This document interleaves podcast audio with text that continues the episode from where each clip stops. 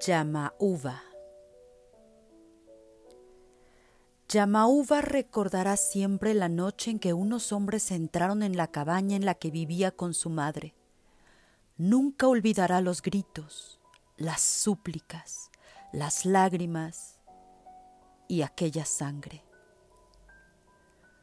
Por la mañana la niña junto al cadáver de su madre descubrió que estaba sola en el mundo Yamauba lloró durante días y con sus gemidos atrajo a las fieras salvajes. Se acercaron lobos hambrientos que mostraban sus afilados colmillos dispuestos a devorar aquella presa fácil.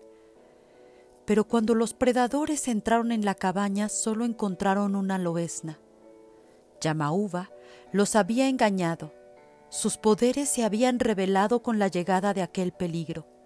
Podía transformarse en lo que quisiera Así que Yamauba creció explotando su don para defenderse o para acercarse a las presas de las que se alimentaba. Cuando creció, la bruja se puso el kimono rojo de su madre e hizo del bosque su propio reino.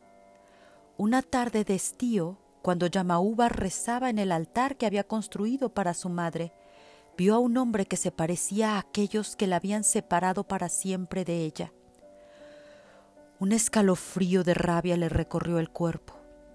La joven se transformó en una ninfa de embaucadora belleza y sin decir palabra atrajo al hombre hasta la cabaña y allí lo devoró.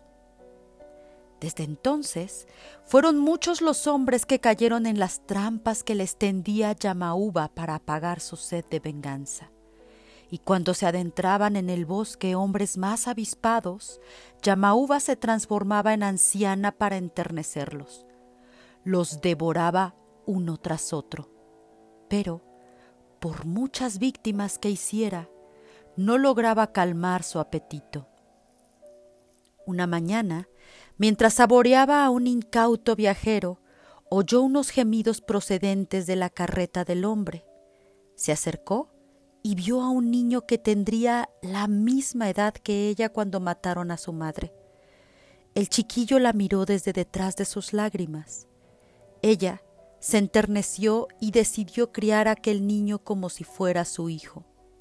A partir de aquel día, Yamauba no volvió a devorar a nadie.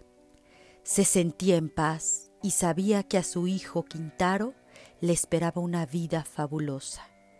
La bruja tuvo una vida plena y elevó a Quintaro al rango de héroe. Una tarde invernal, Yamauba cerró los ojos para siempre cerca del altar de su madre, feliz de reunirse con ella.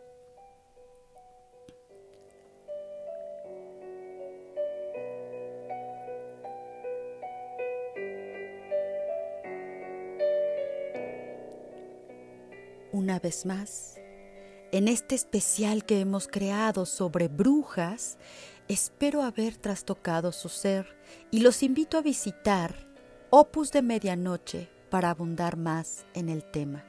Mi nombre es Alma Leirda y espero contar con su compañía en una historia más sobre